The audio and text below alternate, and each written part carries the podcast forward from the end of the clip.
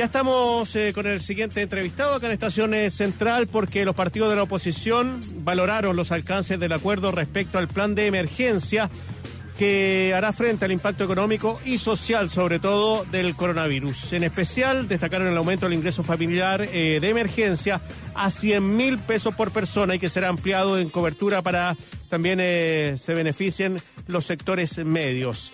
Ahora se espera también una rápida aprobación en el Parlamento. Bueno, para hablar de esto estamos con el presidente del Partido por la Democracia, Heraldo Muñoz. Heraldo, ¿cómo está? Bienvenido.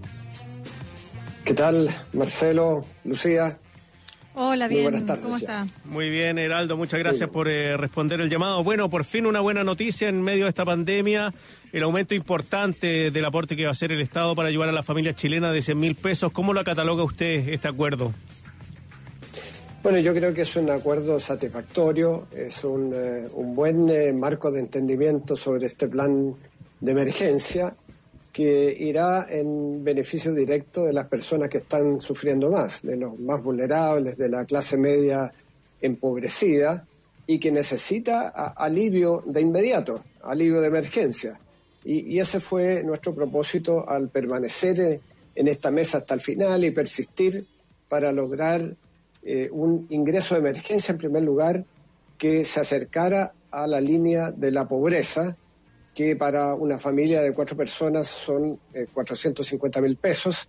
Eh, logramos que para una familia de cuatro personas será 400 mil pesos, que en, en definitiva es incluso un poco más que la línea de la pobreza, porque eso se determina sobre la base de una canasta de distintos componentes, incluyendo transporte, que cuando se está en cuarentena o se ha perdido el empleo, evidentemente no se utiliza, mm.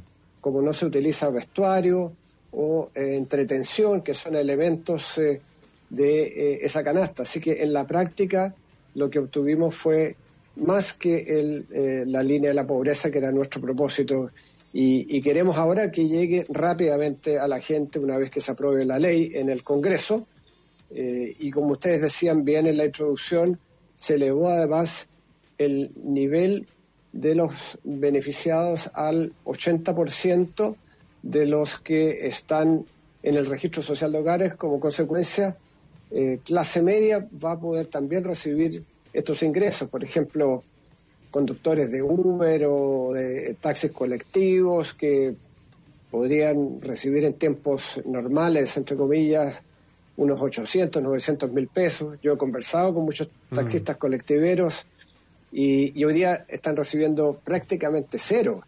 Eh, bueno, esas personas pueden entrar porque como están recibiendo menos de 100 mil pesos, algunos de ellos me, dicen, bueno, hoy día pueden entrar eh, a, ser beneficiados de eh, estos recursos. Así que es muy importante, Y, lo otro que yo subrayaría es que eh, esto no puede ir separado del control de la pandemia. Y nosotros pusimos mucho énfasis en eso y, por eso que se destinarán 400 mil millones de pesos a la atención primaria, a la trazabilidad de los contactos de los contagiados y a las residencias sanitarias, de, de modo que podamos atacar el virus como debía haberse hecho y no se hizo por la estrategia errada y fracasada del ex ministro Mañalich. Eh, así que eh, nosotros eh, valoramos altamente este, este entendimiento y, ojalá en el Congreso eso se plasme en, leyes que puedan aprobarse lo más rápidamente posible para que este alivio le, llegue a la gente. Heraldo, usted comentaba que estaban conformes, que, que había sido una buena negociación, eh, sin embargo, en toda negociación se cede algo, ¿no es cierto? Em, el monto al que ustedes aspiraban era más y la cobertura era mayor también. ¿Por qué? ¿Qué diferencia hay? ¿Quiénes se van a quedar fuera? Y en ese sentido me gustaría que especificara, cuando se habla del 80% del registro social de hogares, ¿cuántas personas estamos viendo que podrían ser beneficiadas? Bueno, se, se estima que sería alrededor de 5,5 millones de compatriotas que se beneficiarían, un poco más, 5,6 más o menos. Eh, lo más importante es que se inscriban rápidamente en el registro social de hogares quienes no están inscritos y que eh, estaban en el tramo superior al 60% de vulnerabilidad. Eso se puede hacer rápidamente para que reciban estos fondos que eh, nosotros insistimos tenían que traspasarse de la manera menos burocrática directamente a las cuentas RUT en el Banco del Estado, que tiene el 73, 74% de la población de Chile. Así que eh, la cobertura es eh, bastante amplia y, como digo, subió al 80% para incluir estos sectores de clase media que antes no estaban recibiendo ningún aporte. Y lo otro es que quien reciba algún ingreso formal, por ejemplo, pensión o seguro de cesantía, si, por ejemplo, recibe 200 mil pesos, bueno, va a recibir la diferencia para llegar a este nivel mínimo de 400 mil pesos si es que es una familia de cuatro personas. Así que recibe la diferencia de 200 mil para traer a esa familia al, al, nivel de quien no tiene recursos para nada y va a recibir esta vez, asumiendo que es una familia de, de cuatro, 400 mil pesos y una familia de tres, 300 mil pesos. Claro, lo importante que dice usted, Heraldo, es que el registro social de hogares lo pueden eh, completar hoy día mismo, si están escuchando esta entrevista, para poder acceder a este, a este beneficio. Y lo otro, me, gustaría preguntarle si esto también em, podría dar pie en un futuro, ya cuando salgamos de todo esto, de conversar también sobre el tema del sueldo mínimo y dejarlo alrededor de 400 mil pesos también. Bueno, yo, yo creo que eh, lo que ha ocurrido con esta discusión es que hay que pensar cuál es el ingreso digno que necesita una familia para subsistir. La línea de la pobreza justamente es ese parámetro. Y a mí lo que me gustaría es que cada familia en Chile pudiera eh, recibir ese ingreso digno que eh, todos necesitamos. Eh, paralelamente creo que tenemos que retomar y parte de eso era una preocupación del gobierno. Eh, y Lucía decía, bueno, ¿dónde se dieron? Una de las mm. cosas donde se dimos es que nosotros nos estábamos concentrando en el ingreso de emergencia, porque nos parece que la emergencia tiene que responder justamente a quienes más necesitan urgentemente una solución. Eh, y el gobierno nos decía, sí, pero está lo otro, la reactivación económica. Y tienen razón. Eh, en un momento nosotros pensamos en separar el proyecto, porque no enviamos rápidamente la parte de los ingresos de emergencia y por lo menos eh, ponemos los titulares de la reactivación, pero vemos en detalle eso más adelante. Bueno, el gobierno no aceptó eso y nosotros decidimos entrar a la discusión de la reactivación, porque si pensamos en ingresos dignos, también tenemos que pensar en cómo se reactiva la economía eh, cómo tenemos una mejor productividad, eh, cómo hacemos crecer la, economía, eh, y eso también es un componente absolutamente fundamental de, del futuro y, y al que podamos también rediscutir la estrategia de desarrollo. ¿Qué, tipo de mm. desarrollo queremos en nuestro país? Yo creo que esta pandemia ha dejado en evidencia cosas que ya sabíamos, pero lo ha dejado de manera mucho más dramática. Ya, ya hubiera ocurrido con el estallido social. Eh, las reformas profundas que se necesitan, la relación entre el ser humano y la naturaleza.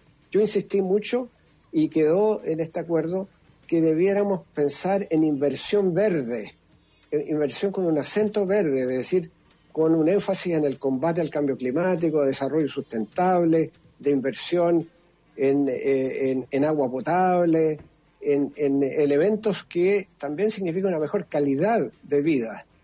Eh, y ese es un desafío que tenemos por delante, eh, incluyendo entonces un salario un salario mm, digno. Ético, un salario, eh, claro. Para las personas. Ético, exactamente. Heraldo, hay, hay un punto que no hemos tocado todavía concretamente del ingreso eh, y es la extensión del beneficio. Recordemos que hasta hace poco el ingreso no solamente era menor, sino que además iba decayendo inmediatamente al segundo mes. Y lo segundo es por qué se habla de familia y no de persona. Porque, por ejemplo, hoy en día nos pudiera estar escuchando una persona que vive sola o alguien que vive en pareja y, y ahí el resultado es menor en términos de cifra. Entonces, para esclarecer, ¿por qué se apuesta por la familia y no individualmente? Bueno, en, primer lugar, porque eh, una, una familia en Chile tiene un promedio de 3,1 personas. Ese es el promedio, 3,1. ¿eh?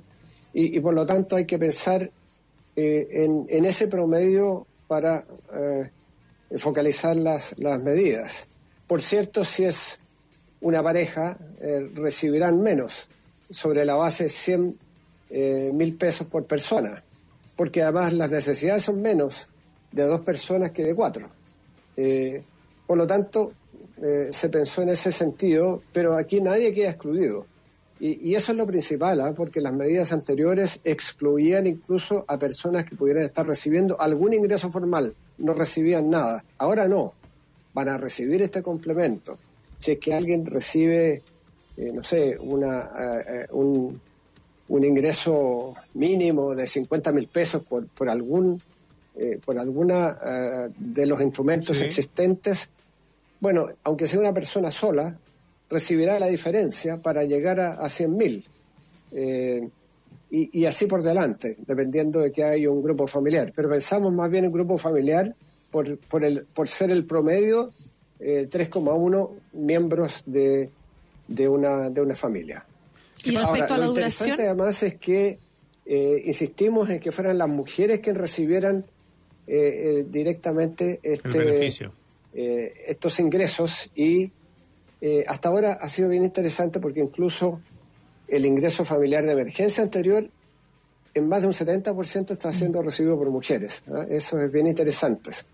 Las jefas de hogar. Le preguntaba por la extensión del beneficio también, si no decae en el tiempo. Ah, la, extensión, exactamente. Sí, la extensión, Lucía, es, es eh, junio, julio, agosto, es decir, los próximos tres meses, con la idea de que el primer ingreso pueda estar en los bolsillos de las personas si se aprueba la legislación a fines de junio. Y si eso es así, entonces sería parejo 100% junio, julio, y el tercer mes sería 80%, pero si es que las circunstancias lo ameritan, puede ser de 100%.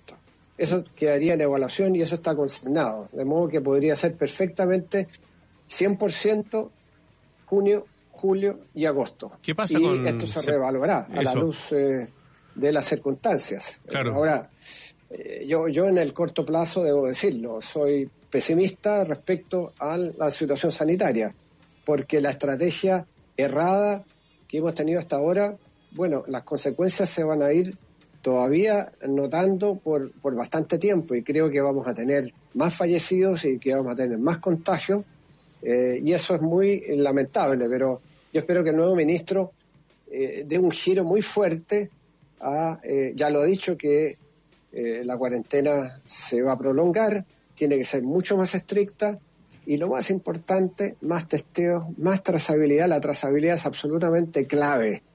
y el aislamiento, porque si no aislamos a las personas, ya sean las que tienen condiciones en su hogar y las que no tienen en residencias sanitarias, bueno, el, el esfuerzo será incompleto. Estamos conversando con Heraldo Muñoz, presidente del Partido por la Democracia, eh, hablando sobre el acuerdo del plan de emergencia y también la situación sanitaria del país. Hace un ratito, Heraldo, conversamos con el doctor Pablo Vial. Él es experto en infectología y virología y miembro del Consejo Asesor del Ministerio de Salud por COVID-19. Y sabe lo que nos dijo, que mm, a ellos tampoco le informaban el número de fallecidos que estaba informando el gobierno a la OMS sino que ellos se quedaban con los datos que se le entregaba a todos los ciudadanos a través de las vocerías, pero no con lo que se estaba informando a la Organización Mundial de la Salud. Eh, me gustaría saber primero qué, qué opina de eso y si usted también, después de conocer otros datos, también estarían dispuestos a apoyar una acusación constitucional contra el ministro Mañalich. Bueno, mire, a mí me parece lamentable la, la información eh, que les da el, el doctor Vidal. Eh, porque eso revela eh, total falta de transparencia y más aún falta de confianza en los propios asesores del ex ministro Mañalich. Eh, y eso tiene un, un, efecto muy dañino. Así que yo, yo lamento profundamente y valoro que el ministro París esté diciendo lo contrario. Transparencia, apertura, me parece positiva esa señal, creo que hay que darle una oportunidad al ministro uh, París. Eh, me ha parecido muy bien que haya incluido a, personas de los colegios de los municipios hoy día con dos alcaldes. eso es una, una buena señal. Y respecto a, lo otro, eh, no hemos francamente conversado de una acusación constitucional contra el ministro Mañalich. Eh, en este momento la urgencia nos obliga a eh, centrarnos en, en, cómo enfrentar la pandemia, cómo controlar el virus, cuestión que es tarea del gobierno, esa es su responsabilidad, pero nosotros tenemos que estar disponibles con nuestros expertos a colaborar en todo lo posible y luego en el alivio a las familias que más están sufriendo las consecuencias sociales de eh, esta pandemia.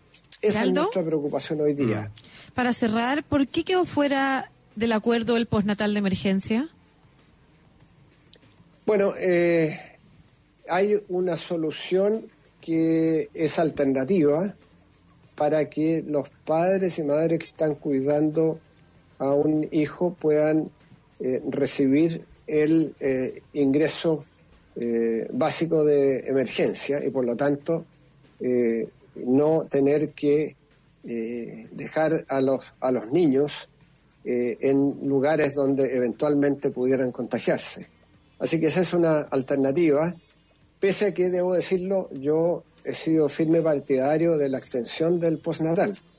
Eh, porque me parece que es lo razonable para una madre o un padre que tienen un hijo recién nacido eh, y que tienen niños que tienen pocos meses mm. y que van a ser dejados eh, en lugares donde no hay seguridad de que no pueda haber contagio. Entonces, padres que no tienen la oportunidad de un teletrabajo y que se quieran quedar con sus hijos pueden acceder a este, a este mecanismo que reconozco que no es lo mismo que la extensión del postnatal, que eso es lo que a mí me, habría gustado.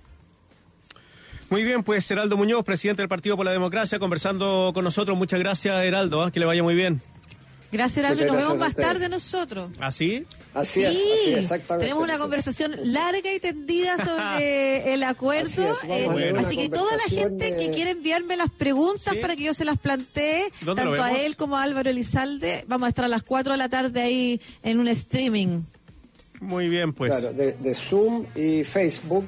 Eh, la Fundación por la Democracia está organizando esto. Se puede, si se entra a la Fundación por la Democracia, ahí están los datos para para eh, vincularse a esta conversación que vamos a tener. Lucía nos va a interrogar al presidente del Partido Socialista y a mí. Un abrazo, Heraldo. Chao. Gracias.